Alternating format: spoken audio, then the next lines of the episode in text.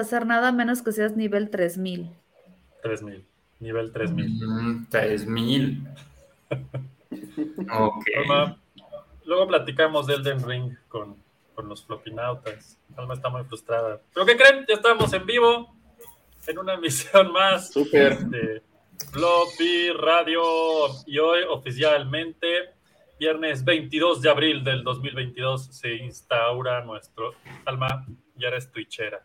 Ya soy Twitcher, toda, la vida sin saber qué era eso y pum, de repente ya. Lo somos. Lo somos. Gracias a quien vea Twitch, quién sea quien sea, en el futuro supongo, o algo así. Acuérdense que estamos en vivo en Facebook, en YouTube y hoy en Twitch, ya no en Twitter, porque ¿quién chicaos ve en vivo en Twitter? Nadie, entonces mejor Twitter. y pues mejor en Twitch, ¿no? Ahí sí tenemos más futuro, la verdad. Luego te ponemos a jugar el de Ring en vivo, Almita. No, no, ¿para qué? para que la floppy banda diga, ¿qué está pasando? Así, ¿por qué? ¿Por qué está haciendo eso? ¿Qué está pasando con esta chica? Así es que bueno, ya saben, estamos en vivo. Si quieren platicar, comentar, este, cualquier cosa, aquí los leemos y los les contestamos sus dudas. Hoy es un gran día porque tenemos un súper invitado, del cual ya les voy a platicar en un minuto o dos, no sé. Bueno, de hecho la entrada dura 28 segundos, así es que dentro de 30 segundos, aproximadamente son 32, les voy a platicar de nuestro invitado. Mientras tanto, arranca Floppy. Advertencia, este programa va a ser muy malo. Floppy, un programa de erudición dactilar. Estelarizado por Eric Pichino, Poncho Castañeda, Fernando de Anda y Alma Merino.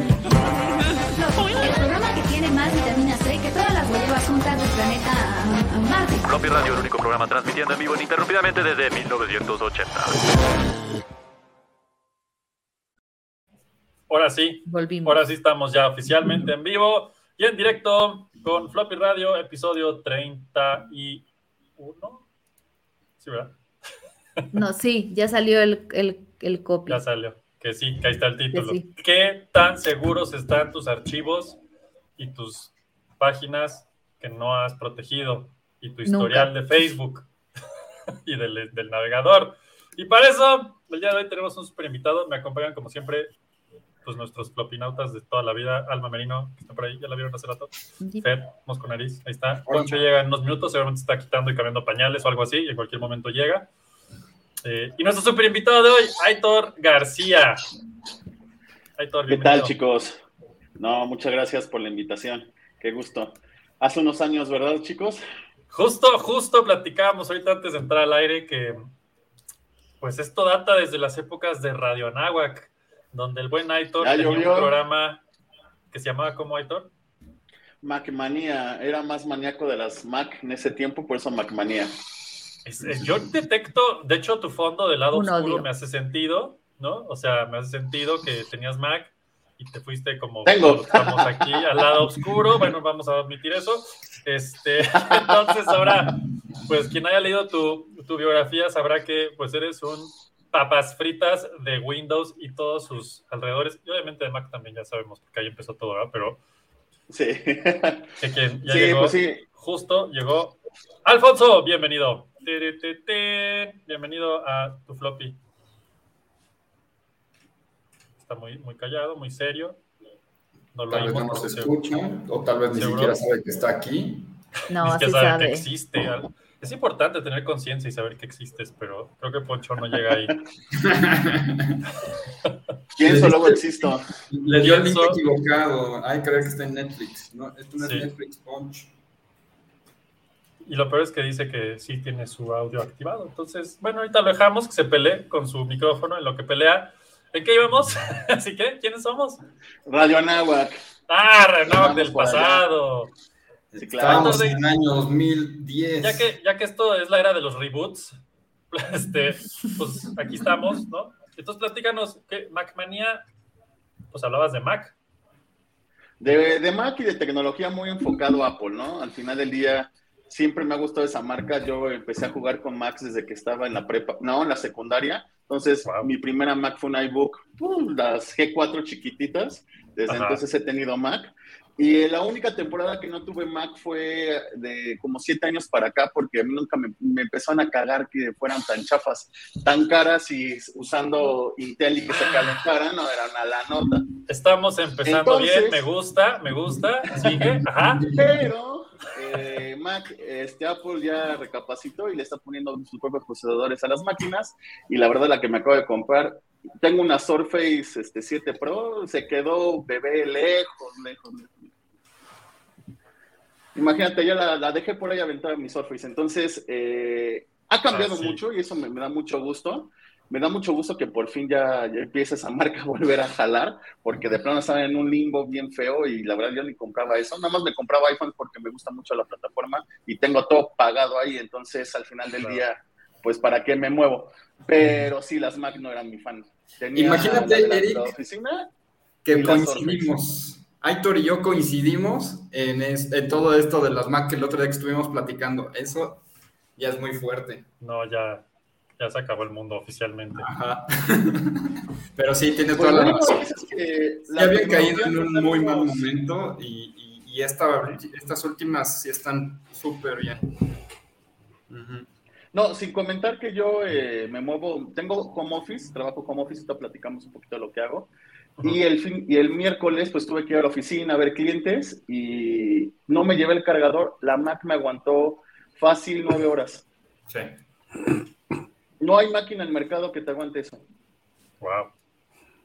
Sí, no, bueno, pues nueve, horas, nueve horas de qué? No, de no, no, de Trabajo más máquinas virtuales, porque yo este, hago demostraciones. Entonces tuviste. O sea, Excel, Word, PowerPoint y máquinas virtuales mostrando este, las funcionalidades avanzadas de Microsoft 365. Las máquinas virtuales son, son pesadas porque requieren conexión a internet. Entonces vamos a decir que sí, eso sí está. Sí, sí, sí fue heavy user, porque si me hubieras dicho, pues PowerPoint, pues sí, no. no, no, y más Teams, que Teams chupa recursos a lo tonto. Teams es una de las aplicaciones que más este, recursos utiliza tanto Mac o PC. Entonces, entre mis sesiones, este, lo, lo que presentaba, ah, lo que yo editaba.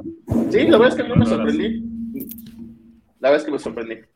Pero bueno, este, muchísimas gracias de nuevo por invitarme. Eh, en, el, en, el, tema de, de, seguridad, pues yo tengo aproximadamente como 10 años desde que me metí a Microsoft como becario, tirándole a esta onda. Eh, mientras estaba en la NAWAC, de hecho con, con Tecnomanía luego se transformó porque nos fuimos a, a, a M y no podía tener un nombre comercial. Entonces me lo cambiaron a Tecnomanía. Eh, ahí me, me, escucharon los de Microsoft y me jalaron. Entonces, bien chistoso, me, acuerdo en la entrevista, oye, ¿usas Mac y quieres trabajar aquí? dije, ¿por qué no? Hay que entrar de vez en cuando al lado oscuro. Entonces, se empezó a reír el cuate, me acuerdo este Luis, eh, era ingeniero de MCS, y pues ya platicamos y pues ahí me quedé, ¿no? Entonces, eh, un día llega mi jefe, que era Germán Romagnoli, ahorita está en Amazon, por cierto, le mando un saludo, me dice, oye, tengo un pinino para ti, nos acaban de aventar este, este Frankie que se llamaba Microsoft Intune, Windows Intune en ese momento, ¿te lo quieres aventar? dije, pues va, total, ¿qué puede pasar? Y pues de ahí agarré directamente esa identidad que es director activo en la nube, después Information Protection con toda la parte, y hoy lo que es Microsoft 365 con todo lo que abarca hacia seguridad de todos los dispositivos y muy enfocado empresarial. Recordemos que Microsoft tiene dos vertientes muy importantes, la parte empresarial y la parte este, comercial. En la parte empresarial, obviamente le echa más ganas porque le entra más lana de ahí, lo que es de cada quien. Son unos contratos muy grandes lo que utiliza Microsoft para las empresas. Por ejemplo, una dependencia de gobierno que no puedo decir su nombre por el NDA, pero esa dependencia de gobierno se encarga de hacer el análisis de todo el país. Ya más o menos sabrán cuáles. Son más de 17 mil usuarios. Ellos utilizan Microsoft 365. Entonces, es interesante cómo el tamaño ha hecho y cómo vuelan muchos de Google pensando que es más barato y se regresan a los, al año a Microsoft porque de plano no pudieron por muchas razones, porque la gente está acostumbrada a utilizar Word, Excel, PowerPoint, porque la verdad que todo sea 100% nube no les late. Entonces, hay muchas razones en las cuales ahorita Microsoft, yo les puedo decir que es un líder. Y algo bien interesante, volviendo al tema de seguridad, desde que Satya Nadella se volvió el, CEO de Microsoft, esto le ha tirado muchísimo la seguridad. Le han invertido mil millones de dólares en lo que va de, de su gestión y va para más. Entonces, ahorita para Gartner, para Forrester y para IDS, que son reportes especializados de tecnología, Microsoft es uno de los líderes y visionarios en el tema de seguridad en ambos, en muchos ámbitos más bien. Entonces, a eso es lo que yo me dedico. Y yo me dedico principalmente a hacer este, arquitecturas de seguridad. Llega un cliente y me dice, oye, fíjate que estoy en pandemia. Órale, qué padre. Y este, solamente les tengo una VPN. En qué padre que está en pandemia. Literal. entonces, este, ¿qué hago? Digo, oh, ok, entonces ya empezamos a platicar cómo inicia sesión, cómo tienen sus dispositivos. Algunos tienen directorio activo on-prem, que al final del día es una parte de identidad que les permite a los equipos conectarse, pero hay, hay, hay, veces que ni siquiera eso tienen, entonces empezamos a hacer toda la arquitectura para que se comuniquen. El objetivo de esto es proteger la información. ¿En qué sentido? En que los usuarios, no importa dónde estén, qué hagan, no se puedan llevar un estado de cuenta de la organización a otro lado. Y eso es lo que hemos logrado con estas tecnologías. Entonces, eso es lo que, lo que, lo que hago. Y directamente, la paranoia que me ha dejado el trabajo la he pasado a mi vida personal. Porque se deben dar cuenta que algo bien interesante. ¿Saben eh, cuál es el país más ciberatacado del mundo? China. Déjame pensar. ¿A poco es México? Qué triste. No, pero casi. ¿no? Es Estados Unidos y después somos Guatemala. No mames, somos el segundo lugar, qué chido. Igual que Y a nivel Latinoamérica el primero. Claro. Bueno, ¿por, qué? Porque nosotros contenemos demasiadas representaciones de muchas multinacionales y todas las empresas utilizan satélites. Entonces, eh, sí. Y hasta de Europa. Estados europeas, chinas, japonesas, tenemos. Y acuérdate que la mayoría de los por ejemplo, están aquí según Biden. Entonces, entonces algo bien interesante es que eh, esas empresas que son satélite de las grandes no tienen seguridad. Entonces son las que más atacan. Claro. Entonces, y además eso lo tenemos como idiosincrasia mexicana, no nos gusta poner seguridad. No ponemos un candado hasta que nos roban algo. Cuidado con el perro, con eso basta. Sí. Sí, la verdad es que no, no, no, es, no, es, no es parte de nuestra cultura desconfiar como tal. Y hasta que nos pasa algo nos volvemos paranoicos. Entonces, desde ahí empieza muchísimo el tema de la seguridad, desde que empezamos nosotros a, conectarnos a Internet, ¿vale? No importa si estás en tu oficina, si estás en un café o estás en tu casa, eres expuesto. Estás en Internet, ahí no hay de otra. Entonces, hay bastantes maneras de proteger lo que tú consideras la seguridad. Por ejemplo, en el, le mandé a, a Fer un mensaje de, ¿ustedes creen que las VPN son seguras o sirven para seguridad? Si te sirven para simplemente mostrar que estás en otro lado y entrar a Netflix Inglaterra. Para intentar ver la BBC y no te deja. ¿Qué es una VPN? Perfecto, qué bueno que preguntaste. La traducción literal es Virtual Private Network. Lo que hace, imagínense, Imagínense que ustedes están aquí en México, están este, en su casa y quieren conectarse a la red interna de una empresa. Vamos a poner ese ejemplo. Entonces se genera un canal seguro. Imagínense una, este, una manguera que va a pasar por internet y va a llegar hacia la oficina. Entonces, ese canal va hasta cierto punto cifrado porque no hay un intercambio de...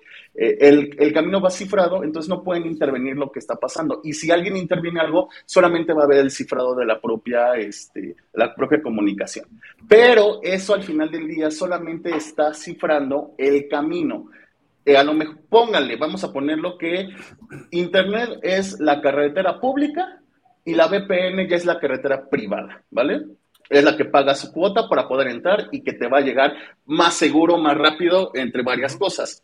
Pero al final del día, este, las VPNs, pues bueno, este, dentro de ellas, ya que estás dentro de ellas, te pueden estar atacando, te pueden bajar del coche. Entonces, al final del día es casi lo mismo con la VPN. ¿Por qué? Porque imagínense esos VPNs que están ahorita de moda en el mercado, que promocionan que son seguridad, la verdad es que simplemente te cambian de la IP para que puedas entrar a, Netflix Estados Unidos o puedas estar hasta cierto punto siendo, este, vamos a llamarlo, privacidad. Vamos a estar que es un poquito más exactamente, la palabra es anónimo. Pero, pero en el momento en que tú llegas al punto B, ahí ya está completamente fuera y ahí te pueden atacar.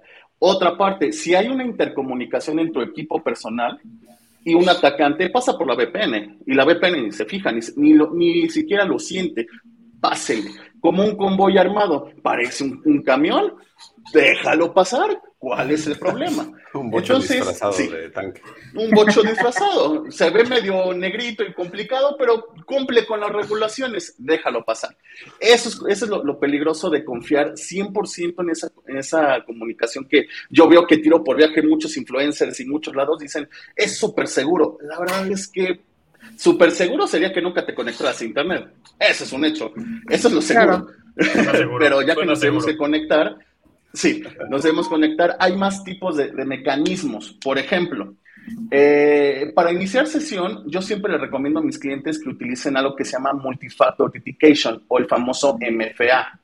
Este, esta funcionalidad que no solamente es de empresa, sino ya lo puedes hacer en Netflix, en, en donde sea, eso significa que te va a hacer una segunda este, validación de si quién eres tú.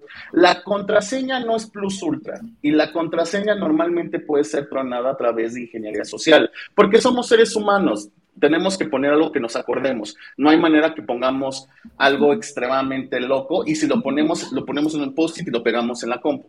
Entonces, de eso tampoco sirvió de absolutamente de nada. Entonces, el multifactor lo que va a hacer es una, llamarte a tu celular, mandarte un SMS o con la propia aplicación ya te genera un código como de banco, como un OTP. Y también hay otros métodos mucho más seguros que se llaman las FIDO. No sé si ustedes han visto las Security Keys. Son estas cositas, déjame ver si se ve bien. Mira, ah. Estas cositas son son FIDO versión 2, son Security Keys. Esto lo que hace es que cifra un, vamos a llamarlo un, un, pasaporte, en el cual va a pedirlo cada vez que tú te conectes. Entonces, además de escribir tu usuario y contraseña, te va a pedir esto. Tú lo tienes que conectar a tu equipo. Y una vez que conectas al equipo, hay varias versiones. Por ejemplo, esta, este, solamente le pico aquí, le pico aquí y le tengo que poner un pin que yo defino. Pero hay otras más caras que le puedes poner tu huella, tiene lector de huella. Ya depende muchísimo el método de autenticación. Exactamente, las farmas. las farmas, mi esposa tenía uno de esos, pero creo que la versión 1 era nada más solo conectarlo. Tú ahí también, ¿sabes quién son? Por, ¿Por qué? Me, la vivo Double Authentication aquí y ah, no puedo bajar ya sé. Tú, tú, Aitor, no tienes una idea del problema que ha sido que todos podamos usar la cuenta de floppy. A Poncho se le ocurrió hacerle doble autenticación en su teléfono. Con su celular. En México. No manches. Sí, sí, fue, fue un tema para nuestro password 123. Sí, claro, me imagino. Para eso hay métodos este, también que se pueden este, generar, puedes tú delegar dentro de, de los sistemas organizacionales, por ejemplo, eh, nosotros en, en, Director Activo en la Nube tenemos una capacidad de enmascarar identidades, entonces yo le pego a este a Director Activo en la Nube, le pego la identidad de Twitter y yo necesito que mi empresa tenga siete mercas este, metiéndose esa cuenta. Entonces, con su propia cuenta de, la organización, entran a Twitter y Twitter los identifica con, el, con ese tweet. Eh, es una manera para este tipo de situaciones, con lo que acabas de, platicar, pero eso es una solución. gracias. Sí, sí, hay, una, hay maneras de hacer eso, sí, para que no se compliquen. Eso es, es parte de, pero eso es, eso es necesario. ¿Se acuerdan hace unos cuantos años? Ya tiene bastantito de eso, cuando hubo el famoso fapping, que hubieron este, filtraciones masivas de fotografías de, artistas, pero en pelotas en pelotas, literal. Entonces, eh, el error fue que nunca activaron el MFA, le ponían una contraseña basada en su vida, que era muy sencillo tronar. Entonces, siempre es bueno tener el MFA por eso, ¿vale? Ahora, eh, eso es en la parte de identidad cuando tú te conectas a Internet. Pero, ¿qué pasa cuando tú tienes en tu casa, tienes tus archivos, tienes tu máquina, sea Mac o PC o Linux, da para lo mismo, ¿eh? Lo que sea. Eh, lo que sea. Aquí tú también tienes que tener y mal pensar en todo. Tú dejarías, en, y va a ser un, ejemplo bien extraño y muy jalado. ¿Tú dejarías abierta la puerta en Tepito? Si no es mi casa, sí. Bueno, pero si fuera tu casa. No. Tu propiedad. Eh, cuando nosotros nos conectamos a Internet, solamente con el puro modem de Infinitum, estamos dejando la puerta abierta. ¿Por qué? ¿Cuántos de ustedes cuando llega su modem nuevo le cambian la contraseña y le cambian el nombre a la, a la, al ID? Al SSID, que es el nombre de la... Todo mundo. O dejan el que llegue. La mayoría. yo lo hice. Yo sí lo he cambiado, pero esta vez no lo he cambiado. Yo lo he cambiado, pero acá en Movistar no he podido. No te dejan. Mi ah, clave es, eh, el viejo mundo. Lo que pasa es que, eh, por ejemplo, como son Huawei, son chinos, eh, las bases de datos de Huawei las, venden al mejor postor. Entonces, ya viene incluida la, el admin y la contraseña, que normalmente es ruta al revés. Entonces, todos pueden entrar a tu, a tu modem y de ahí pueden entrar a tu red interna. Entonces, lo primero que tú tienes que hacer cuando te llega el, el modem de Infinitum, de Movistar, de quien sea, es cambiar la contraseña por lo menos. ¿Por qué? Porque al final del día estás evitando de que entren a la puerta. Y ya si te quieres ver más paranoico como tu servidor, pones un firewall al lado. ¿Y cómo, cómo haces eso? Ah, eso es muy sencillo. De hecho, mucha gente piensa, ay, debe ser como que hackeo esto. No, cuando tú llegas y, te compras, te llega tu, nuevo modem, todos, todos, todos, todos son 192.168.0.1 o punto 254. ¿Por qué? Porque es el primer, la primera IP de la, del rango o la última. Entonces ustedes pueden checar en su navegador, en su en su Firefox, en lo que ustedes gusten, entran y les va a aparecer el nombre de, la compañía al que compraron el, modem y la contraseña. Normalmente es hasta la contraseña del Wi-Fi. Ponen, entran y la cambian. De hecho, es muy sencillo. Ah, muy sencillo. Abres tu navegador. Sí. Y pones la dirección 192.168.0.1 o .254 eso lo que te va a dar es que te va a mandar al enlace de red, que es este normalmente o la primera IP o la última IP disponible, ¿vale? Entonces, eso, y si no es esa, quiere decir que ya mejoraron la situación, pero es muy sencillo identificarlo. Eh, pero ahí sí van a, van a decir, hay que hacer un poquito de hackeo. Tienen que meterse a CMD, si es una, una PC, tienen que meterse a terminal si es una Mac, y en PC tienen que poner IP config, Espera, espera, espera, porque hay usuarios que, bueno, usuarios, ¿eh? Usuarios. De los que sé que no sé, usuarios. Usuarios. Que no tienen ni idea que es una terminal. Y digamos que Windows no, ya no te deja así como, ah, sí, terminal y te la aparece. bueno, es un CMD, todavía está. Este, de hecho, si tú escribes en el, en ah, el Windows y pones CMD y te aparece ahí. No, todavía no matan este, este CMD.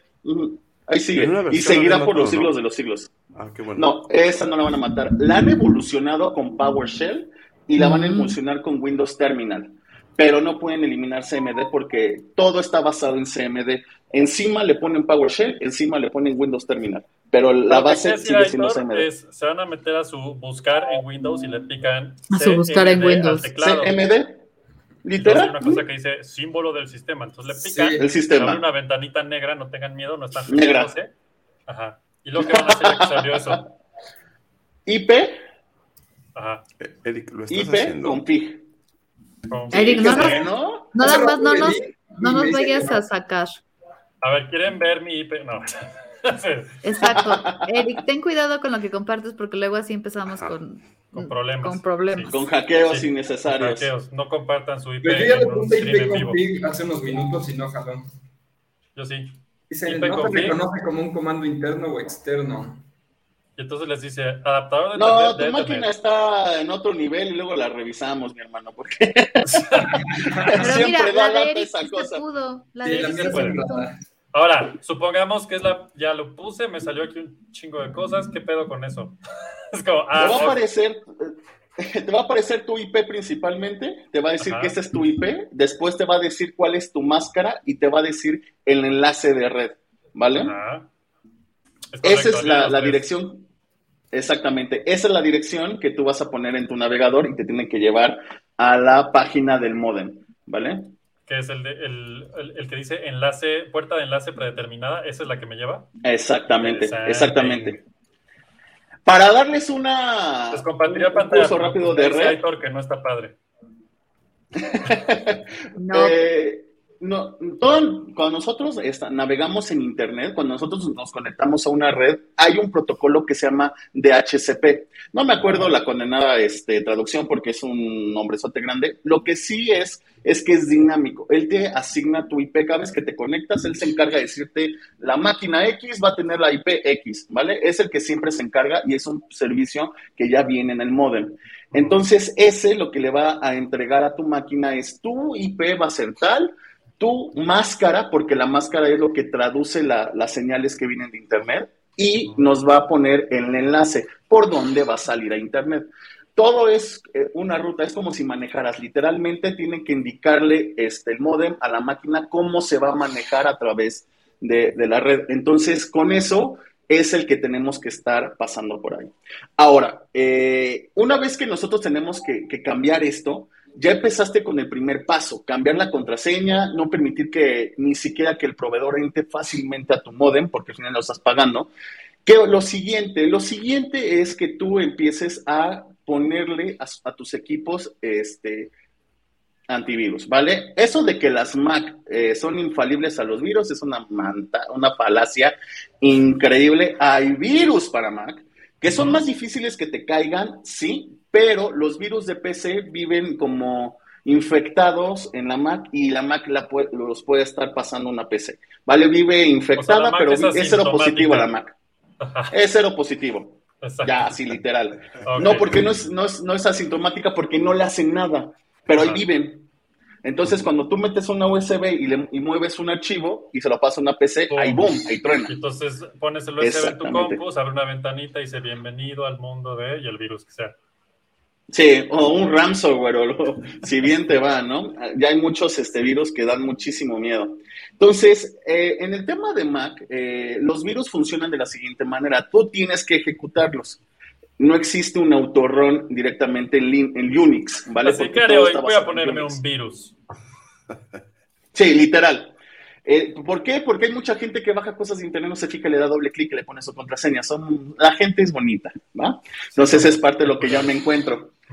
Sí, entonces eh, hay que tener mucho cuidado cuando tú estás en un ambiente Unix, Linux o Mac. ¿A qué le estás dando tu contraseña? Porque le estás dando completos permisos de ejecución. En PC cambia un poco. Existe el autorun, ¿vale? El autorun, pues, es, es una, este, una instrucción del sistema operativo que se autoejecuta. ¿Por qué funciona? Porque Microsoft tiene muchos este, procesos internos dentro del sistema operativo que necesitan esta funcionalidad, ¿vale? Pero Microsoft lo ha estado mejorando. Ya tiene este, funcionalidades específicas que tú puedes este, eh, prender con el antivirus que viene por defecto, que es Defender, que es muy bueno, por cierto, o el que tú gustes y mandes, no hay ningún problema. Pero lo que tienes es habilitarlo porque por obvia gracia del Espíritu Santo no hacen nada. Son, todavía no es inteligencia artificial, simplemente es una máquina. Entonces tú tienes que habilitarlo y pedirle que haga o que este, habilitar las funcionalidades automáticas. Pero eso lo, puedes hacer haciendo aquí es que en Windows, si ustedes tienen Windows y Windows, pues por default trae Windows Defender, ya están más o menos armados, pero no es magia. No, no es magia todavía. Hay algo que se llama el EDR, que es un Endpoint Responsive. Esta cosa sí ya es mágica, simplemente se habilita, toma control de la máquina y él empieza a analizar todo el equipo y tú ni te das cuenta y ya te está limpiando. Pero eso está muy enfocado a niveles empresariales. Muy probablemente todos los que nos escuchan que trabajan en empresas grandes ya tienen uno. Puede ser el de Microsoft, el de Bitdefender, el de Cisco. Hay muchos en el mercado. ¿Vale? Y eso ¿Cuál es el peor antivirus, Aitor? Ay, el, el Norton, el Panda. No, fíjate que el de Windows está catalogado como el mejor actualmente, ¿eh? Y eso no lo digo yo, lo dice IDC, lo dice Garner y lo dice Forrester. No lo digo yo. Yo estaba viendo, yo, yo, estuve leyendo y todos me marcaban los que acabas de decir. Kaspersky, este, Norton, Oye, te lo mando. Ya no, al final del día estamos en el, en, ya en el endpoint como tal. Microsoft se encuentra encima hasta de Bitdefender. Está al lado de, no me acuerdo de cuál era otro, pero están este, competidores hasta arriba. Y ahorita te los paso, no te preocupes. No, Panda es, eso es una coladera viva. Pero al final del día, Sí, ahora, algo muy importante, o utilizas uno o utilizas el otro. Cuando tú habilitas dos antivirus no te da más protección, al contrario, se están peleándose los permisos y pasan los virus como si nada. No se detecta absolutamente nada porque los dos están peleándose. Se empiezan a sí, ellos bien feo. Sí. y además los recursos de la máquina votan, o sea, al final del día es algo bien importante que ustedes escojan uno, no importa si es el de Microsoft, que es Hace, este Poncho, hace 10 años, sí, Defender era una porquería, ¿eh? No, no, te, no, te creas que, que, no, que no te quiero dar la razón. Sí, tienes razón, hace 10 años era una basura que yo a mis clientes les decía ni lo uses. Ahorita ya no, sí le he invertido Microsoft en eso, ¿eh? Sí, no te puedo decir que ya las cosas cambian, ¿eh? Pues está buenísimo. Como la porque entonces cambian, güey. Nos estás diciendo quien tiene Windows ya viene con su antivirus fregón incluido gratuito. Sí. Pues y lo simplemente es activarlo. ¿Cómo, ¿Cómo, hago eso? De hecho, la Surface, ah, normalmente cuando tú llegas a tu máquina nueva con Windows 10 eh, y Windows 11, las nuevas que vienen con Windows 11, cuando tú la enciendes, lo primero que tienes que hacer es poner Defender. Te va a lanzar la, este, la consola de Defender y ahí tú tienes que habilitar todo lo que te pida. Y además hay este, funcionalidades extra que tú puedes andar de picón y ya te va a habilitar el anti-ransomware, que ese es el más importante. Ese no lo habilita de manera automática, tú tienes que escoger y aceptar el, el, el anti-ransomware. No sé si ustedes están familiarizados con un ransomware, pero esa cosa es un demonio.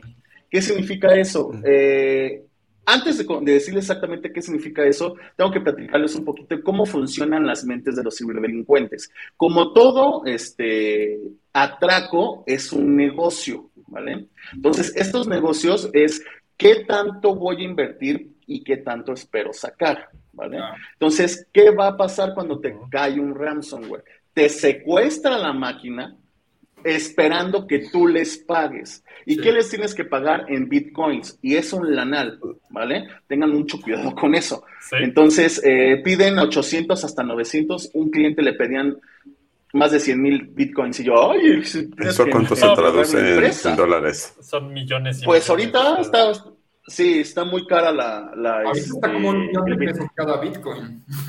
Exacto. no tanto, pero está como en 11 mil dólares cada bitcoin. El punto es que hay que tener mucho cuidado. Me pasó hace el año pasado una empresa que hace chiles, así se las dejo, le cayó un ransomware. Le secuestró la mitad de la operación, imagínense. Y nada más porque un usuario no quiso poner el antivirus. Entonces hay que tener mucho cuidado, porque no solamente estás afectando a ti, también hasta te puede afectar tu trabajo. Claro.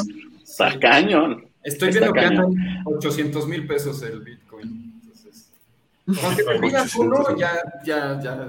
O te pidan. Por, e- por eso Eric me pedía un Bitcoin hace rato. Sí, sí, sí, pues ahí está. Sí, como el meme hace unos días que vi, lo primero que tienes que hacer al levantarte es comprar un Bitcoin. Sí, me suena, que 800 mil pesos, ¿no? Total.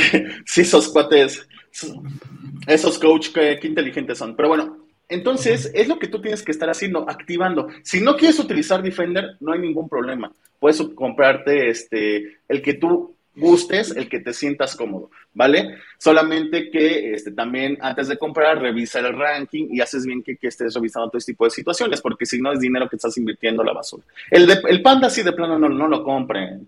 Sí, ese ya, ese es como de juguete. Está bonito. fíjate que yo usaba ABG y se acaba de terminar mi, mi, em, eh, mi suscripción y el trial. cambiar. entonces estaba justamente de todos los listados que he estado viendo de todas las revistas de todos lados, he visto Bitdefender, Norton, McAfee, Avira, Trend, este, Malwarebytes, bueno, está ahí ABG, este, pero no había visto nada de, Defender. ¿De Defender? estás diciendo que Defender es la mejor opción y porque es gratis. No es porque es gratis, es que está enfocada al sistema operativo. Algo que es, pero además a ser, es gratis, porque en todas las demás tienes que pagar tu suscripción. Ah, exacto bueno, ahí te va, es entre comillas. Lento. Ah, ya ves, ya ves. Así, así. Ahí te va. Eh, Microsoft, Microsoft no es tonto, ¿vale? Microsoft le gusta lo que se llaman los servicios, ¿vale? Entonces, Microsoft eh, posicionó muy bien su antivirus como parte del sistema operativo. No es gratuito, tú lo estás pagando en la licencia de Windows. No es gratuito. Ya lo pagaste al comprar tu máquina. Eso sí tenlo en consideración. Nada en Microsoft que te venga en el equipo es gratuito. Todo ya lo pagaste en la licencia. Claro, con la licencia. Sí, si tienes Windows. Ya viene con la licencia. Sí, por supuesto. No deberías usar cosas pirata, pero bueno, voy, a ver que no te escuché para no eh, decir nada, ¿vale? Pero este, no, es como día por tarea nomás viste una página que sea Pirate Bay y encontraste algo. Pero les digo que es lo más, o sea, yo lo que no entiendo es, por ejemplo, si muchas universidades, es, por ejemplo, estos cuatro caballeros, tres caballeros que me acompañan, cuatro caballeros que me acompañan, con que seas egresado de cualquier universidad en México, privado o pública, tienes Microsoft gratis. Sí. Todo. Sí, pura piratería. Sí. Microsoft no, sin piratería. Importante. No, no, no. no, sin piratería te lo, dan, te lo dan las universidades, te lo da la UNAM, te lo da el Poli, te lo da... Microsoft tiene...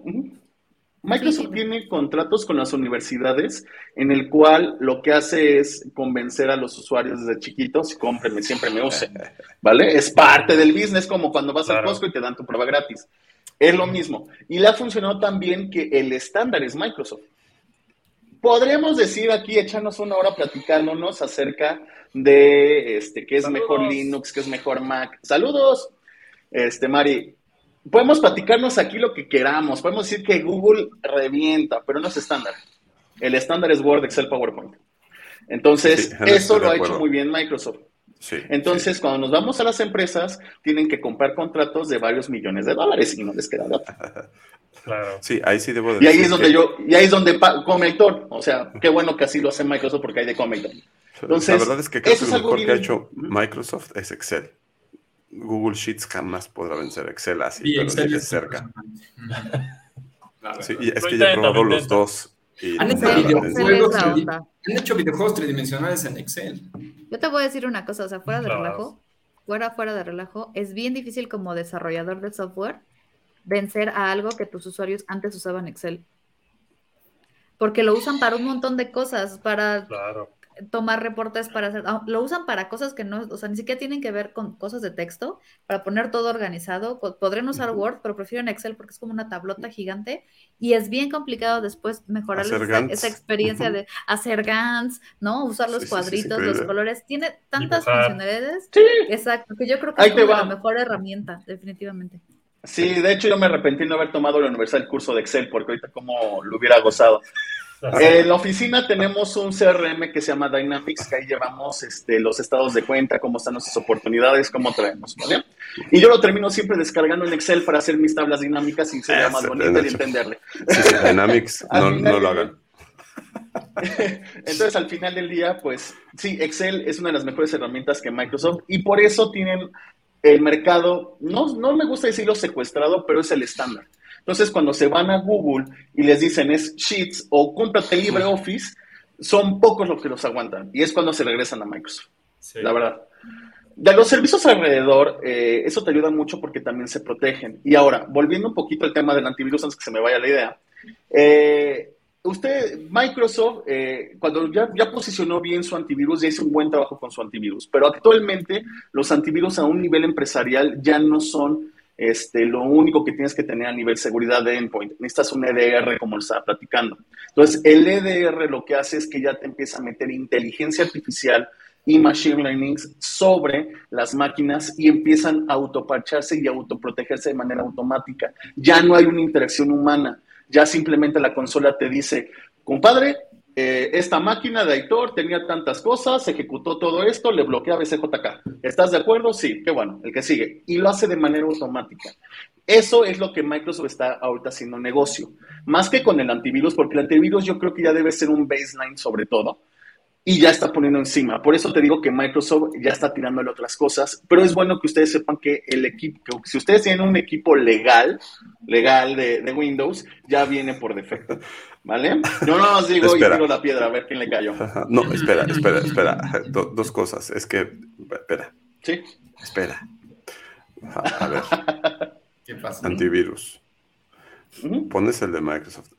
Por ejemplo, el problema con AVG es, tú contactas a BG y de repente un día te llega un mensaje. Oye, encontramos algo. Ah, dale clic, ¿no? Solucionar. Solucionarlo. Ah, haz el upgrade porque tenemos el tarara y se la viven ofreciéndote cosas extras. Sí. Entonces, al final, de lo que tú quieres pagar por protección es, entonces, si en verdad quieres estar bien protegido, necesito, ya sabes, pagar como 200% 20 mil, 40 mil, sí, lo que sea. Windows está así. No, para, eh, para el tema este, personal, para consumidor final, no. Te está ofreciendo el antivirus completo ya con tu licencia de Windows. ¿Vale? Ah, no es que sea gratis, ya lo pagaste, ¿vale? Ok. Ya lo pagaste.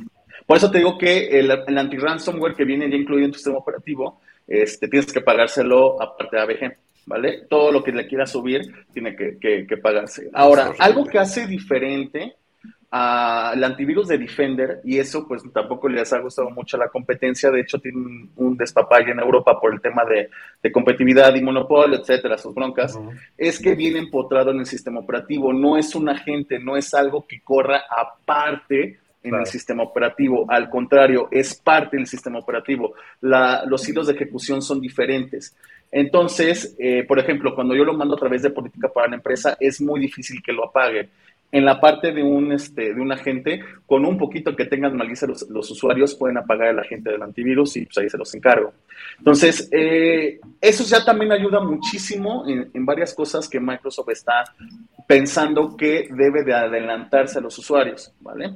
Y en la parte de Windows 11 ya viene muy complementario y además lo complementaron con el tema del TPM, que es, es el Trust este, Product Module, ¿Qué hace esta, esta cosita, el, TPM? Es un chip aparte que viene en tu model board que se encarga de hacer cifrados. Entonces, este ya se encarga de hacer inicio de sesiones más seguros. Cuando tú inicia tu equipo, primero valida las identidades y valida todos los IDs del inicio de sesión y también del inicio de la máquina. Y si te quieren hackear cuando tienen algo conectado, este señor es el que lo bloquea porque ya no le pasan los mismos IDs, bloquea el equipo completamente. Entonces, poco a poco, este, Microsoft sigue ha estado sacando nuevas funcionalidades directamente de seguridad para el sistema operativo. Y yo se lo recomiendo mucho tener, si se van a comprar una nueva compu, pregunten si tienen TPM. Eso yo les recomiendo que tengan ya por defecto las máquinas, ¿vale? En el tema de las Mac ya vienen incluido también tienen su TPM y en el tema para que tú te compres una Linux igual va a utilizar el TPM porque ya hay funcionalidades para Linux. Entonces, si te vas a comprar una máquina que tenga TPM, pregunta, ¿tiene TPM? Y si el, perdón, el vendedor te dice, ¿eh? La que sigue, porque qué sí que no lo trae. ¿Y cuánto sí, porque cuesta si no les han enseñado, no, no, no cuesta más. Al final del día lo que pasa es que ya son este, máquinas que ya vienen validadas para ciertos sistemas operativos, para el Windows 11. Ya deben de estar, cualquier Windows 11 que vendan ya tiene que tener TPM. Pero lo digo porque hay algunas para Windows 10 que traen o traen. Pero si lo vemos en el precio, exactamente lo mismo. Lo que está haciendo Microsoft es obligarlo y abaratar la tecnología ya que no sea un lujo, sino sea una necesidad para el sistema operativo. Y los OEMs ya no les queda de otra ya se los pone. Entonces, eso es bien importante que ustedes lo, consideren en la compra de sus equipos, ¿vale? Y los que ya tienen equipo que nos están viendo, ¿cómo saben si tienen TPM o no? Exacto. Ese es súper sencillo. Igual, se van a inicio y escriben TPM y les tiene que aparecer el módulo de seguridad. Procesador de eh, seguridad. yo sé que sí lo tiene. Exactamente. Si lo abre, Vamos a ver tiene que aparecer el nombre, el nombre completo. Si aparece en vacío, no tiene nada. ahí está. Se llama Juan Pérez, fabricante. Seguridad. Normalmente el fabricante es Intel o puede ser este uno de seguridad. Hay muchos, este, dependiendo. Pero ya con que tenga TPM ya están del otro lado porque el propio sistema operativo se puede aprovechar de las funcionalidades del TPM y así evitar de que en un eh, por ejemplo, café de internet, lleguen con una USB y te quieran tornar el sistema operativo. Ahora, no quiere decir que te lo van a hacer ahorita que vayas al Starbucks. No va por ahí, no sean tan paranoicos como yo, porque yo vivo en esto. Lo que sí les puedo decir es que, eh, por ejemplo, cuando van ustedes a hoteles, cuando van este, a aeropuertos o están fuera del país y se van a lugares muy públicos, ahí está la gente esperando a ver quién cae. Entonces, este tipo de tecnologías les va a ayudar a que no caigan tan sencillo. Como les dije, esto es un negocio. ¿De qué me sirve echarme dos horas tornando esta máquina que ya lo tiene a diez minutos a la que no tiene? Pues me voy a la que no tiene. Entonces, eso, tiene no significa... Con... ¿Sí?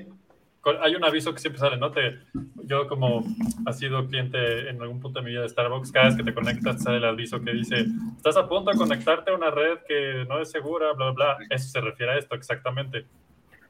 Mucho, mucho tiene que ver y también que tú tengas habilitada la parte de protección en tu antivirus. Te está notificando el sistema operativo. Esto es inseguro, tú sabrás, entonces, al final del día es bueno que ustedes tengan todo este tipo de situaciones. Ahora, hay muchos ataques muy sofisticados y esos ataques están pensados de nuevo en atacar a gente que les va a redituar. No significa que a todos, pero podría, podría ser algún caso.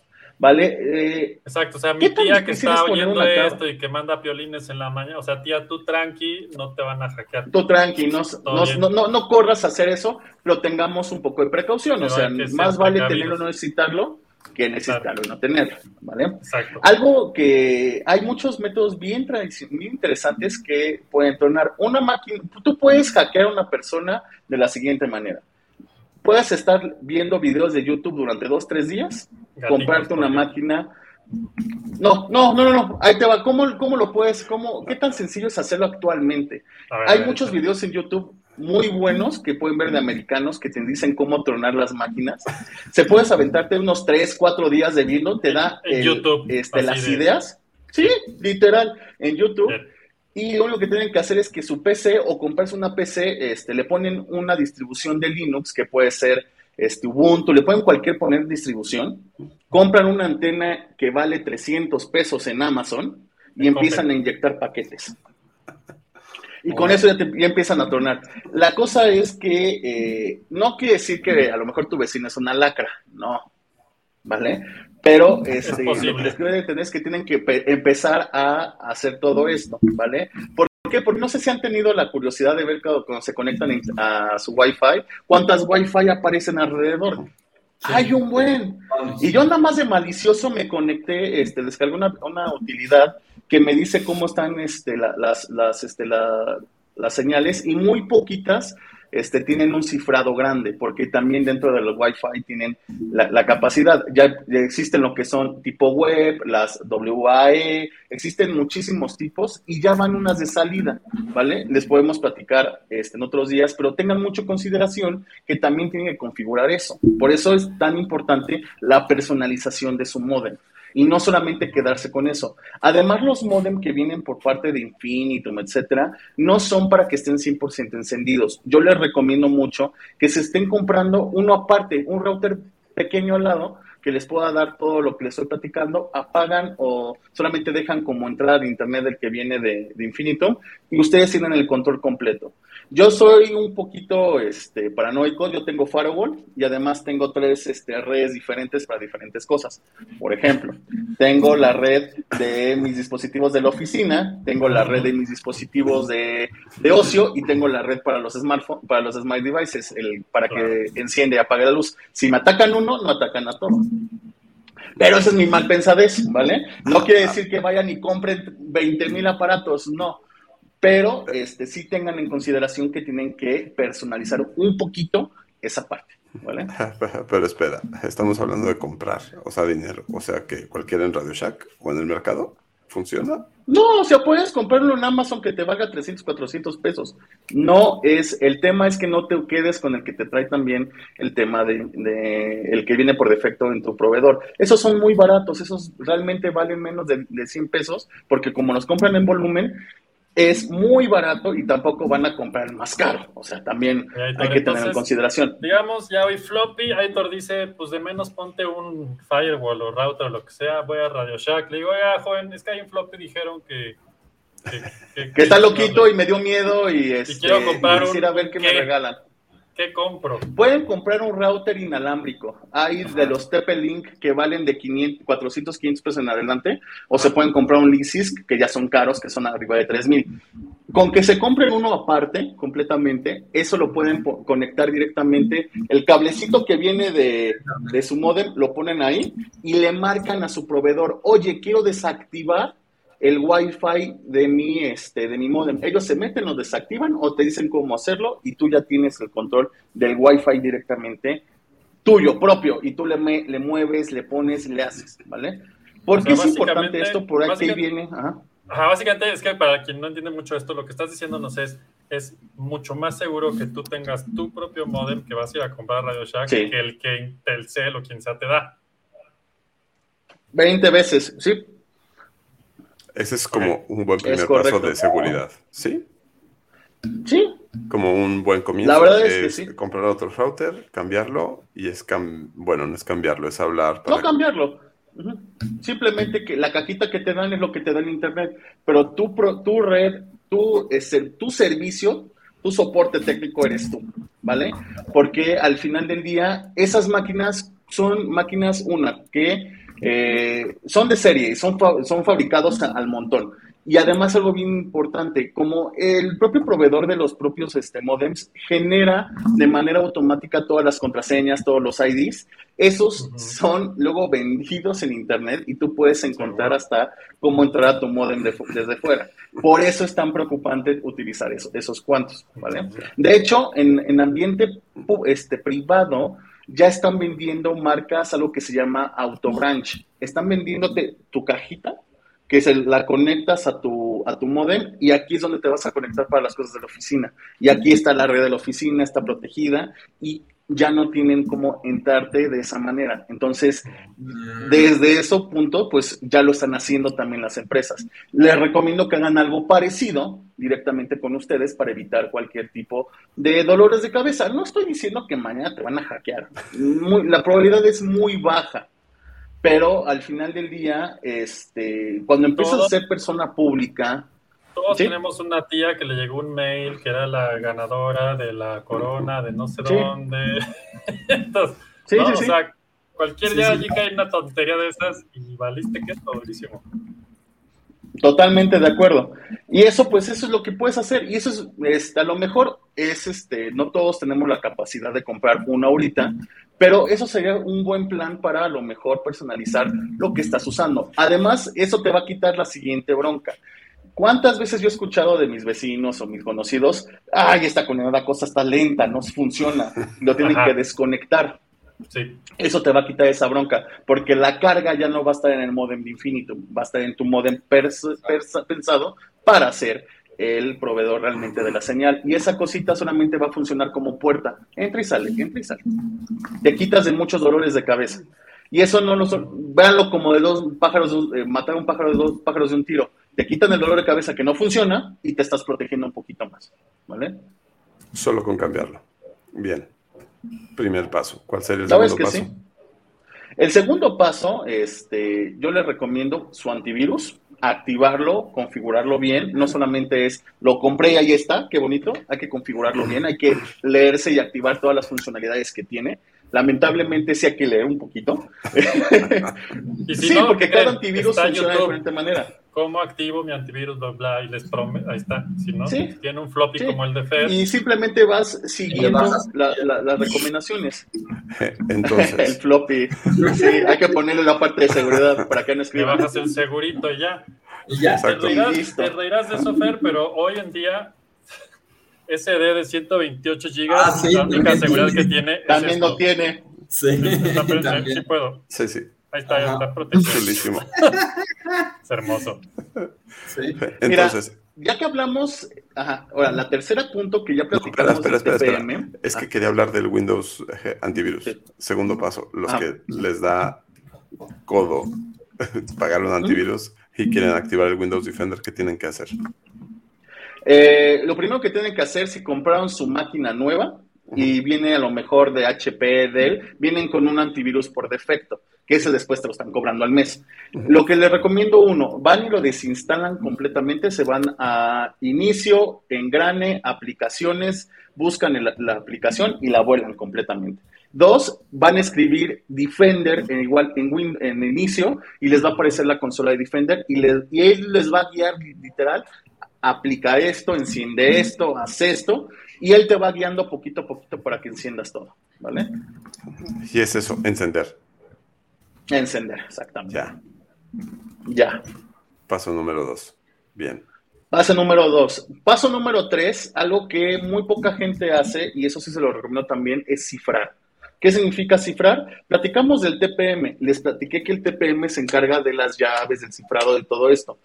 Todas sus, todas sus máquinas, a pesar que sean Windows Home, vienen con una tecnología que se llama BitLocker. ¿Vale? Ustedes pueden escribir BitLocker y les va a notificar que es una tecnología de cifrado. Lo activan y les va a cifrar el disco duro. ¿Qué significa esto? El disco duro, pues aquí viene toda la información. Aquí viene todo lo que tú estás guardando en la máquina, está el sistema operativo, está absolutamente todo lo que está en una máquina. Es, el cerebro, la memoria de la máquina. Entonces, al momento de cifrar, ya no, es, ya no es tan sencillo que pueda entrar cualquier otro mecanismo para leerlo porque tiene un cifrado y existe una llave, ¿vale? Entonces, este cifrado lo que va a hacer que si te llegan a robar la máquina, que toco madera, jamás les deseo ese, ese mal a nadie, pero si lo llega a pasar y se la llevan, eh, y tratan de entrar al equipo, no los va a dejar pasar por el BitLocker. Si quitan el disco y tratan de conectarlo en otro lado, no les va a dejar porque les va a pedir el cifrado de BitLocker. Lo único que pueden hacer es formatear el disco. Y la máquina con el DPM se bloquea. Si, siente, si le hacen un intercambio de discos, se bloquea la máquina y ya no sirve. Entonces también compliquen la existencia a los cuates que andan robando cosas. Entonces es importante que también tengan eso como tercer paso poner o habilitar BitLocker. Ya vienen sistemas operativos. En el tema de Mac se llama FileVault y también es, este, ya viene directamente en, la, parte de, las Mac y lo pueden habilitar. De hecho, ya viene por defecto, cuando, cuando inicias la máquina te pide que si lo quieres cifrar o no. Siempre recomendable cifrarlo, ¿vale? Por cualquier cosa que tu información esté 100% segura, ¿vale? Ok, bien, bien. Ahí pasó ¿Qué significa cifrar algo? Ah, cifrar. Eh, vámonos un poquito de historia. Eh, ¿Ustedes este, saben qué es la máquina Enigma? Sí, sí. Vimos la película. ¿Qué era la máquina Enigma? Yo estuve a, fíjate, estuve como a un kilómetro del museo donde la estaban exhibiendo y no pude ir. ¿Cómo? Ah, hubiera estado padrísimo eso. Y estaba Benedict Cumberbatch y todo ahí. Eh, a un sí, firmando las, máquinas. Y además que es un museo del tamaño de así chiquitito. Sí, pues sí y me enteré el penúltimo día, ya sabes, el último día conferencias tal, y yo así de, estoy a un kilómetro, me puedo escapar, me puedo escapar, y no pude. No pudiste. ah, eso sí. La máquina Enigma fue una, vamos a llamar una máquina de escribir alemana en la Segunda Guerra Mundial que escondía los mensajes. Cuando tú escribías H, él este, mandaba a una señal que hacía S. Intercambiaba las, este, los mensajes y los movía para que fueran este, inherentes, no, tuvieran una cohesión directamente para alguien que lo tomara y leyera. Eso era la máquina Enigma. ¿Y cómo se hace? Es a través de llaves. Era una llave pública y una llave privada. La pública es con lo que cifras y la privada es con lo que descifras. Entonces lo que hacían los alemanes es que mandaban escrito en sobres las llaves para cuando les mandaran este, los mensajes este, escondidos pudieran de, este, encontrar y, saber qué era lo que decían. Entonces esa máquina le estaba costando la guerra a los aliados. Entonces, este, Alan Turing, el padre de la computación, inventó la primera máquina, la primera computadora para descifrar y tronar enigma. Entonces, esa tecnología pues ha crecido, ha mejorado y lo que te acabo de platicar es que el, el, este, el disco duro, su, su, formato, todo lo que vas a tu escribir, se cifra y solamente el sistema operativo va a poder interpretarlo y eso lo hace único por máquina. Cada máquina tiene un cifrado diferente y es único. Entonces, te genera una llave de cifrado así gigantesca este, a lo mejor se vio feo, pero al final es, es bastante grande y eso, exactamente de eso mero. Y eso tú lo puedes guardar, lo puedes imprimir y lo puedes tener guardado o lo puedes pedir que los servicios de Microsoft lo guarden. Eso también es algo bien, muy cómodo y muy seguro. Entonces, con eso evitas de que si se llegan a robar tu máquina o un chistosito este, quiere sacar un disco, tu disco, no pueda, no pueda leer la información. Eso es el punto cuatro y yo creo que ahí ya llegamos al punto este, principal de proteger tus archivos, cifrar. Ahora, la tecnología de BitLocker no solamente funciona para los equipos de cómputo, también puedes cifrar tus discos duros, tus USBs, todo a través de la tecnología de BitLocker. Entonces, si llegas a perder tu USB, va cifrada, no la pueden ver. Por si llevabas ahí fotitos del gatito, del, perrito, de tus hijos o algo más profundo, ¿no? Sí, sí, muy profundo. Eh, eso del BitLocker, ¿cómo se activa? ¿Cómo lo he hecho andar? ¿Se hace ya solo? está bueno. Lo único que tienes que escribir en, es inicio BitLocker y te va a, te va a mandar la, pantalla inicial y te va a aparecer un, un prompt. Ah, es completo, es BitLocker. Y literal te dice turn BitLocker on. Le clicas ahí y ya está. Ajá, activó. Y te va, te va guiando. Ya estoy. Ahora, se va a tardar un poquito en terminar de cifrar porque depende de qué tamaño es tu disco duro, de cuánta información tienes. Se puede aventar dos, tres, cuatro horas dependiendo también el tamaño de la información. No, no, tampoco no. Si es cuatro meses es que tu máquina ya está a punto de morir, ¿eh? ya no es problema de BitLocker. Pero es bueno que ustedes lo activen por estas funcionalidades y es parte del sistema operativo. No es gratis, ya te lo cobraron. Úsalo. Claro, claro. Sí, todo lo que viene en el sistema operativo de Windows ya te lo cobraron. Microsoft no, no, le regala galletas ni a su abuelita, ¿vale? Ellos son una, una, empresa específica para hacer negocio y lo hacen bien. Entonces, todo lo que ya viene en el sistema operativo ya te costó porque ya viene incluido en el licenciamiento. Cuando tú compras una máquina, ya estás pagando Windows el 20 o 30% del costo de la máquina es Windows. Entonces, pues, utilízalo al final del día. Es un montón. Por, ¿sí? Por eso mucha gente compra máquinas sin, sistema operativo y le salen muchísimo más baratas. Parte importante es la licencia de Windows. Claro, pues es lo que es como, el 30, 40, como el 20 o 30%, exactamente. Sí, lo vas a tener pagando, pero es lo que te cuesta. Y además el extra de Office. Uy, Mac. ¿Mande perdón? ¿Qué pasa con una Mac en este caso? ¿Su costo del sistema operativo? Ajá.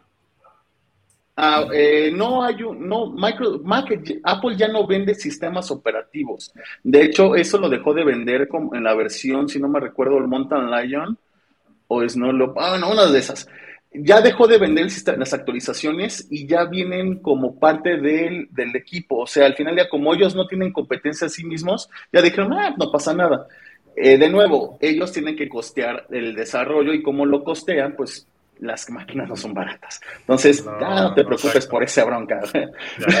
al final del día, la verdad, este, tú no puedes comprar Mac aparte. O sea, no existe un SKU, no puedes comprar Mac por ejemplo tú puedes comprar este, Windows por todos lados. De hecho, un buen truco.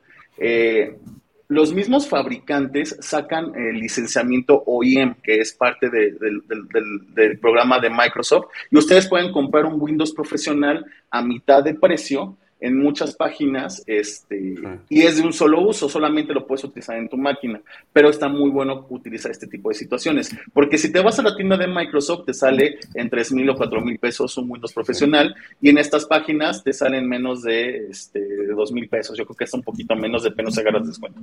Entonces, pero solamente funciona en tu máquina y solamente la puedes formatear dos veces, unas por otras, ¿vale?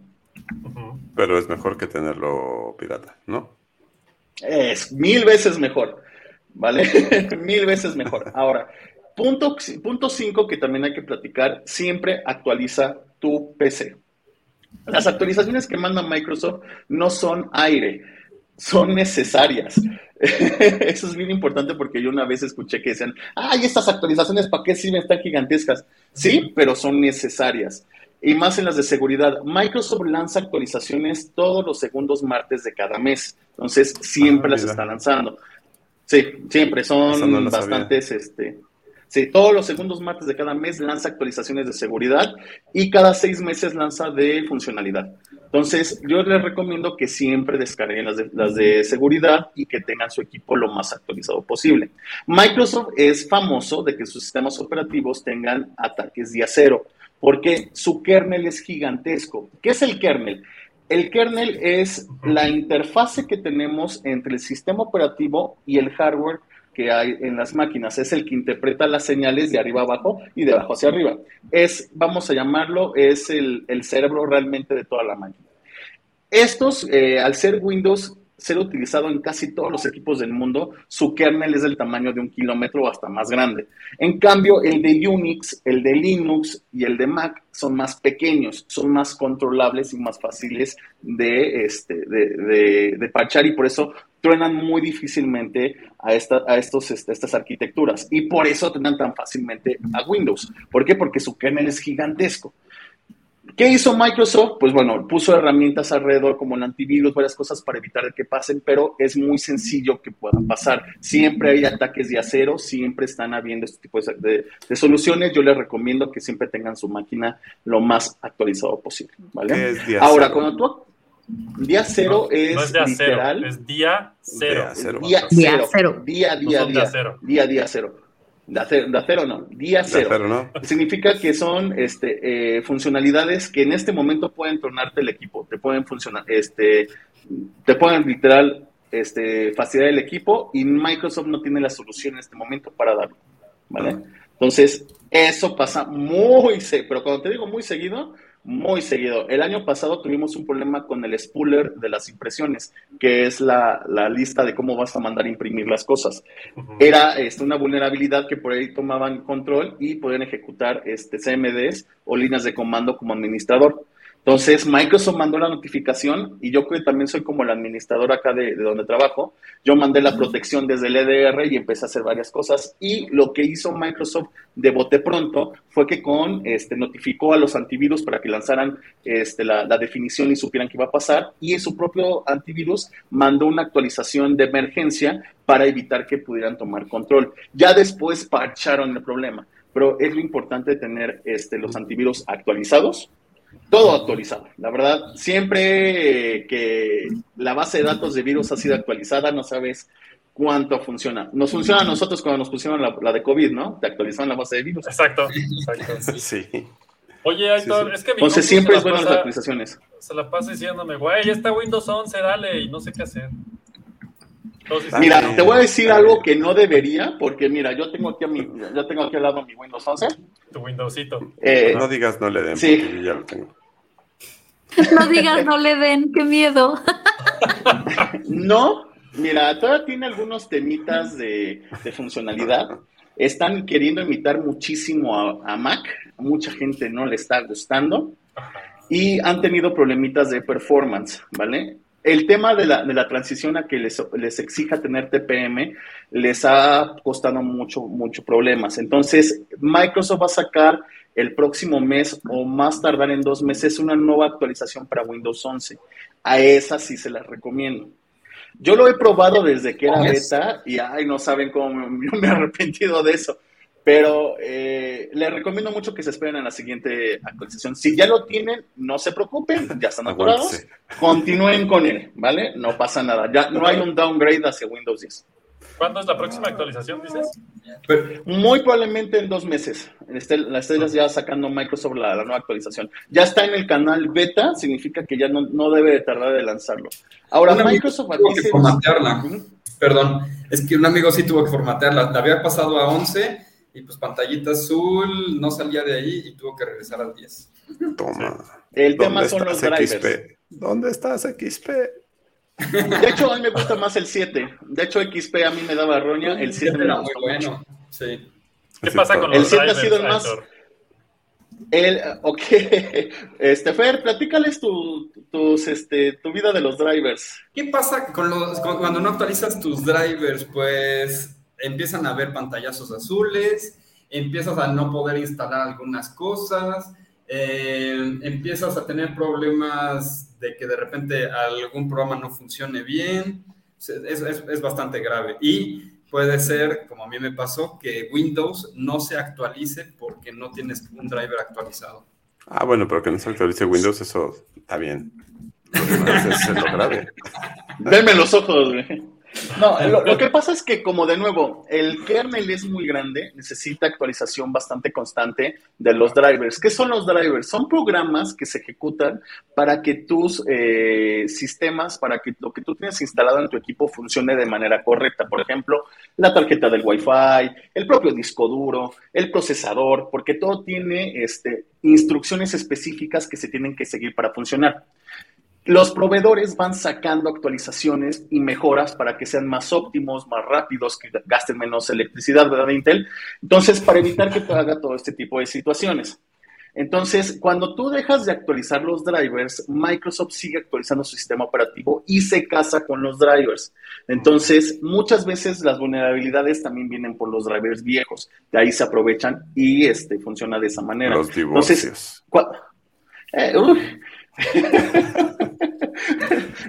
Todo por los dibujos. Pero bueno, pero este, normalmente eh, Windows Update no detecta en Windows 10, ya lo sé en Windows 11, en Windows 10 no detecta las actualizaciones de los drivers. Les recomiendo que se metan a la página de su fabricante de HP, de Dell, de Asus y descarguen la aplicación de, este, de análisis de drivers. Te van a decir cuáles hacen falta y ellos te los descargan y los instalan. Pero si, si hace mucho que no lo haces, pues te vas a tener que echar una hora a lo mejor un día completo actualizándote drivers, ¿vale? Porque también actualizan Sí, actualizan el firmware de algunos dispositivos. Luego hay algo que se llama la BIOS, que es la que controla el inicio de las máquinas y varias cosas. Entonces, eso, eso este, formatea o cambia algunas cosas de la memoria ROM que viene en su tarjeta madre. Entonces, la verdad es son procesos bastante largos que tienes que hacer uno por uno, uno por uno, y además algunos necesitan, necesitan reinicio. Entonces, te puedes aventar un día este, completo actualizando drivers si no los hecho en mucho tiempo. Y es bueno que lo estén revisando. También bueno para seguridad, entonces. O sea, punto número Mucho. de hecho, es parte de las actualizaciones. No, es parte del 5. Es actualización, actualización, actualización. De hecho, hace, antes de la pandemia, como en el 18, vino Kevin Mitnick. ¿Lo ubican? Es uno de los hackers más famosos de la, del mundo. De hecho, pueden ustedes googlearlo, se llama Kevin Mitnick. Este señor, este, desde chavito empezó a hackear y durante mucho tiempo le prohibieron tocar una computadora. Así se las pongo. Eh, por orden judicial en Estados Unidos y el cuate era, era el al capone de las tecnologías. Entonces, ya hace mucho tiempo de eso y ahorita se encarga y tiene su propia consultoría de seguridad. Microsoft lo trajo hace, digo, como, hace, como en el 2018 o antes, 2017, me acuerdo que fue antes de la pandemia, y nos dio una conferencia bien interesante. Y lo primero que, con lo que empezó y acabó fue, no sean tontos, actualicen su máquina. No es aire, actualiza tu máquina. No importa qué sistema operativo sea, actualiza tu máquina. Tantas veces lo dijo que se me quedó mucho y además el cuate en, en vivo nos empezó a mostrar cómo puede hackear este, tu teléfono en, tiempo real y yo sí me quedé de... Oh, me da bastante miedo como Sí, sí, la verdad es que sí.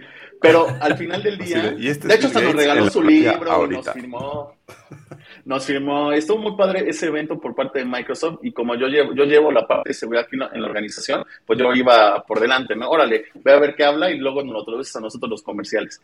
Entonces, es parte interesante de cómo la tecnología, a pesar de que es muy buena, tiene muchas ventajas, nos ayuda todos los días, hay que tener también preocupación con ella porque nos puede dar un gol muy interesante. ¿Vale? Y los archivos es lo que más nos duele, porque no solamente son fotografías, no solamente son este, estados de cuenta, es información extremadamente privilegiada. Puede ser tu ID, puedes sacar la fotografía de tu IFE, que a lo mejor lo tienes porque te la pidieron por un proceso.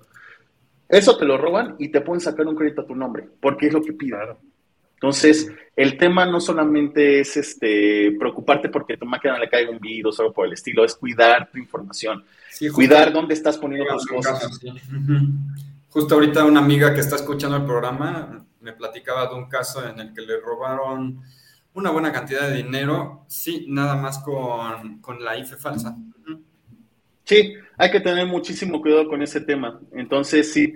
y eso no es parte en el Drive, en Google. Mm, mira, yo tengo un amor y odio con Google de muchas maneras, ¿vale? Porque para mí Google es una empresa de, de publicidad no es una empresa de tecnología, es una empresa de publicidad. Su ingreso mayor es de publicidad. Y cómo ellos este, generan o saben que te gustan los perritos, los gatitos o whatever you want, pues te analizan tu información. Ellos, de hecho, si lees las partes más chiquitas, ellos tienen el derecho de analizar tu información.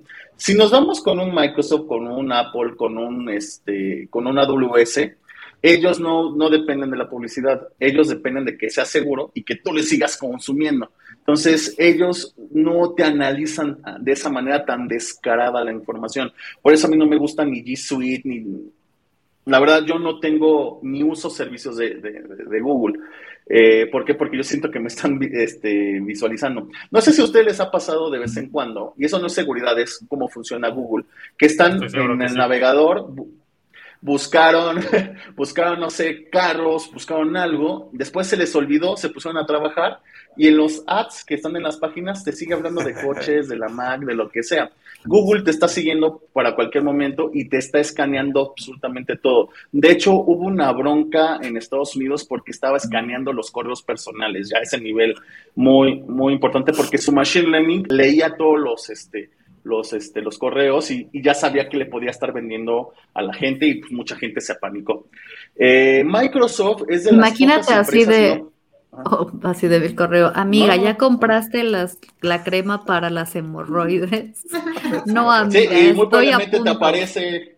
Sí, te crema para este, hemorroides. ¿sí? Pero ese es su business. ese es su business. Eso lo hacían por seguridad nacional. Gringos siendo gringos le vendieron eso al Estado y... y, la, NSA, la, no, la NSA este, funciona de otra manera. Eso es... Ah, antes de, continuar, lo que cuando yo digo una troncal es la parte de eh, la, la puerta de inicio que tienen los países hacia Internet. Todo el tráfico de un país pasa por una troncal. ¿Vale? Todo el, todo el tráfico de México pasa por, por unas troncales dependiendo a qué servicios va a utilizar, si se va hacia Europa, si va a Estados Unidos, pero todo pasa por ahí.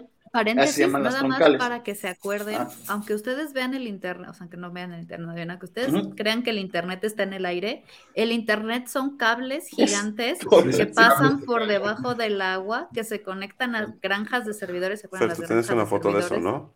Así de granjas de servidores que están todo en el mundo. Entonces, a pesar de que veamos que somos muy como wireless, no es cierto, todo acaba en ese cable. Entonces, como bien dice Aitor, pues obviamente esas puertas, ¿no? De seguridad que necesitan pasar y decir, si voy a mandarle un correo a Poncho que está en Comarruga, como bien sabemos, pues tiene, que salir por una puerta diferente si le voy a mandar uno a Fer, que está aquí en México, porque si no, imagínense, todo sería como, todo, si toda la data llegara al mismo lugar, pues es como serían cuellos de botella y ya no sería, no tendríamos la velocidad que tenemos ahorita. Que es parte, por eso ejemplo, es correcto. Eso es, eso es bien horrible porque cuando haces un deploy que tiene que correr a nivel internacional, tienes que esperarte hasta que todos los servidores del mundo y a todas estas fuentes se actualicen y entonces tienes lugares donde pasa en tres minutos y lugares donde pasan 72 horas dependiendo del internet. Entonces, ¿estás diciendo que la nube está en el mar? La nube está en el mar. Sí, está en el mar. Nos mintieron. La, la la sirenita. Pues porque es menos sexy. Imagínate si yo te digo que yo, imagínate que como empresa yo te diga, no manches, toda tu información está debajo del agua. Incluso está pasando por debajo está pasando, está pasando por debajo del agua. Incluso yo estoy, hay servidores que son tan potentes que yo he visto, bueno, no, no, no he visto porque nunca los he visto, pero he leído que utilizan el agua del océano para, para tratar de mantener ciertos eh, como temperatura porque están como abajo, haz de cuenta. Microsoft sacó un ejercicio de, de, eso, de Azure, puso un, este, unos nodos de su centro de datos de, creo que el del este, no me acuerdo, y lo puso en el mar para ahorrarse este, electricidad en enfriarlos, porque el agua pues, está fría. Entonces, y ayudó mucho, curiosamente, que generó corales. Ah, generó, corales, Por el calor. Generó corales. por el calor se pegaban y generaban. Fíjate, eso sí es ecológicamente consciente, porque acuérdense que hoy es el Día de la Tierra y el día del, y los corales ayudan a reducir el CO2. O sea, pero es que ese tipo de iniciativas deberían ser más públicas, porque yo creo que como dices, todos estos centros pues deben estar así. Pero bueno, regresemos a las troncales. No, espera, troncales. Entonces, es que, tú la NSA... muy bueno de esto. ¿Perdón? Una foto de las troncales. ajá, de cómo está conectado por el mar. Estaba muy bueno. Tú una vez nos enseñaste uno y lo estoy buscando y no lo encuentro. Ahorita les estaba compartiendo una pantalla, no sé si la vieron. No. No, no, no amigo. No. Ah, a ver, la Bueno, mientras no la comparte, la NSA tiene, tiene pegada, este, está pegada y está escuchando las troncales. Entonces, no importa lo que le Google le dé o lo que sea, ellos escuchan todos desde, desde la propia origen. Están increíbles esos señores. nos está escuchando la NSA. Biden, Biden, yo sí te quiero, no hay bronca. Quítale la cosa a Fer. Ah, el cable debajo del agua, miren. la, fibra. Donde dices que están tus datos, toda tu nube. Ahí es la nube. Ahora pone el mapa de, del cableado en el mundo. Y tenemos aquí el cableado del mundo, espérame. O sea, la nube debajo del agua. Ahí va, ahí va, ahí va. Ahorita te la paso. Aquí está. Ah, nube debajo del agua. Y bueno, ah. obviamente Exactamente así funciona. Ahí está. si notan nuestras troncales, las nuestras salen por, este, por el norte y salen por Yucatán, se conectan hacia afuera. Entonces, todas esas zonas troncales, y dependiendo de dónde, por donde vaya tu tráfico o lo que yo tú necesites este, contactar, es los routers generales de los proveedores ya mandan las, este, las señales a las troncales necesarias. Pero cada puntito negro que vemos ahí, la NSA está, está colgada y sabe lo que está pasando. La verdad es que es increíble. De nuestro lado salen de nuestros amigos nayaritas, más o menos, y de nuestros amigos yucatecos. Ay, también los nuestros amigos allá en Tijuana, en TJ, saludos. ¿Ya vieron? Tenemos tres puntitos. TJ, saludos, sí. Sí, Son las tres troncales mexicanas, exactamente. Que ya necesitaríamos más porque Yo creo hay que otra de este lado, ¿no? Del Golfo. Eh, Microsoft va, está construyendo en, Querétaro un nuevo centro de datos y va a ser el primero este, en esta parte de. Bueno, la, primero que lo va a hacer, este, la primera empresa que lo va a hacer, este centro de datos va a ser Azure, entonces ya vamos a poder este, consumir Azure aquí en México. Ya no tenemos que irnos a Estados Unidos. Pero eso, es para cuando es flaco, ¿no? Eso está bien bueno para GDPR. ¿Qué pasó? Pero eso es para cuando te falta peso, ¿no? El Ensure. Ese es Ensure, este es Ashur. Ah, es, es Ensure. Ah, Ashur, Ashur. Ashur, Ashur, que, mira, ya estamos en edad en que Ashur nos patrocine, ¿eh? Yo nomás abro esa puerta. Gracias. sí. Entonces, eso es parte importante que al final del día, de todas maneras, ciertos gobiernos del mundo, porque también los chinos están en esas, por ejemplo, hace poquito, eh, no sé si utilizan Huawei, lo que les voy a decir no es para que vayan y tienen su Huawei tranquilos, pero estaban haciendo en, en, Europa unas, unas pruebas con varios Huawei's y los Huawei cuando se conectan a Internet envían información a servidores chinos que no saben nada de qué es. A Chinolandia. Y no saben qué envía. Eso es no maravilloso. Entonces se, apaniquearon y recomendaron que no usaras Huawei. Ay, mira, también lo hacen los, americanos. Entonces ya estamos ya, yo creo que todos saben que, cuál es mi problema gastrointestinal antes que yo Pero los gringos están más padres que los chinos. depende, depende mucho. O sea, depende mucho. No, sí. igual, es lo mismo. Yo también diría que depende. Ya así como en temas de seguridad. No son tan divertidos los chinos como los gringos. No, y, los rusos también andan en esa. Porque también, los rusos también son un caso. Que también no la rusos. ¿Qué tan seguro es Telegram? ¿Qué tan seguro es Kaspersky en esos puntos? Nada es seguro. No, no, aprendiste nada de esto. Nada es seguro. Mira, tenemos una hora es seguro. Mira, en servicios Lo más seguro es apagar tu compu, agarrar un papel y un lápiz. Eso dice mi papá, creo que tiene Ponerte un gorrito de aluminio en la cabeza O sea, Telegram, ¿tú crees que también envía datos a Putin? Mira, Telegram este, es uno de los servicios con mayor seguridad, más que WhatsApp. WhatsApp, la verdad es que todos lo truenan. Eh, Telegram me gusta mucho porque ah. la verdad es que es un mejor servicio. Pero todos usamos WhatsApp, no hay de otra. Todos usamos WhatsApp. Y pues WhatsApp ha tratado de mejorar las cosas, pero pues de quién es dueño WhatsApp, pues es el, el, Zuckerberg, donde también este, Facebook nos analiza todo. Entonces, mira, pues, tampoco es muy buen, este, una muy buena interacción con Facebook. Mira, el problema con las empresas que no te cobran los servicios son es que tienen que sacar de algún lado. O sea, no son. Nada es gratis. Este, nada es gratis en este mundo. ¿Se acuerdan hace como unos años que salió FacePalm? ¿Cómo se llama esa aplicación? Facepalm. ¿Se acuerdan que había una aplicación que te sacaba la foto y te decía cómo ibas a hacer en 10 años, en 20 años? Ah, era FaceApp, era FaceApp, o cómo, cómo se llamaba esa aplicación? Sí, Yo nunca lo sé. algo. En plena pandemia, bueno, todos el, viejitos y no, no Exactamente. Mi hermana le dijo, no me importa, no tengo nada que ocultarle al mundo. Y la información que, que, que, que, recaudó esta, esta aplicación, nadie sabe en dónde está, primer punto. Y dos, le enseñaron a una máquina cómo envejecen los humanos. Entonces, en tema de privacidad, ya estamos bien atorados todos, porque nos van a poder identificar, porque si eso lo, lo comercializan a un nivel de gobierno, con los chinos, seguridad. aunque te pongas cosas, te van a identificar. Ahí empieza también el tema de la privacidad, exactamente. Entonces, le enseñaron de manera gratuita a una máquina cómo te vas a ver en 20 años. Entonces, a ver, bríncate el fisco. En Estados Unidos, por ejemplo, que el fisco lo trae aquí, y acuérdense que, este, mes, este mes hay que presentar su declaración anual, muchachos. Ah, ya ni me digas que la hice yo y maldito Sato. Sí, es horrible pagarle así. Sí, ellos usan Windows.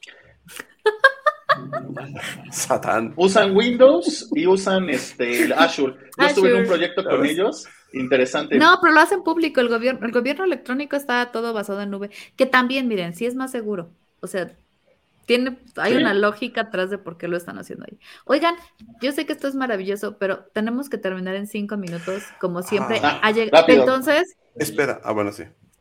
O sea, ¿qué nos recomienda el experto? O sea, ¿qué hacemos ahora? ¿Qué les recomiendo? Este, la verdad es que tienen que tener lo que les, platicamos. No, tener sus equipos este, actualizados tener sus, sus, antivirus. Les recomiendo ampliamente que cambien su, su, aparato de red, su modem, que no utilice solamente el modem. Y también les recomiendo muchísimo utilizar cifrados para su información. BitBlocker es lo que pueden estar utilizando. Y a título personal, no tengo nada en contra de Google, no utilicen este a título muy, muy personal. Y, no, al final del día lo van a hacer, pero la verdad, si quieren una, una este, nube segura, usen Azure. La verdad, Office 365 ha sido de las este, nubes actualmente mucho más robustas, más seguras y con menos problemas de hackeo a nivel mundial. Entonces, si ustedes... Por si la no tengo SharePoint. Pero, no se les olvide, es que se llama SharePoint Online. ¿No? Vender su hígado para pagar 360. Cuesta un ojo de la cara, el hígado de su hijo y un sacrificio de una virgen. ¿Qué pasó? ¿Cómo entro a Azure? Eso es lo que cuesta. Algo? OneDrive. Ah, OneDrive. OneDrive. Ajá. Sí, sí, sí. Es buenísimo. En mi empresa lo uso, es chulísimo. Tu OneDrive. Y está ¿Es mejor que mi Google Drive? Sí. Hace más monerías. Y se conecta con Excel, que ya sabemos que Excel es mágico, que eso es lo que yo descarto. Y cuesta como 120 bitcoins, ya sabrás tú.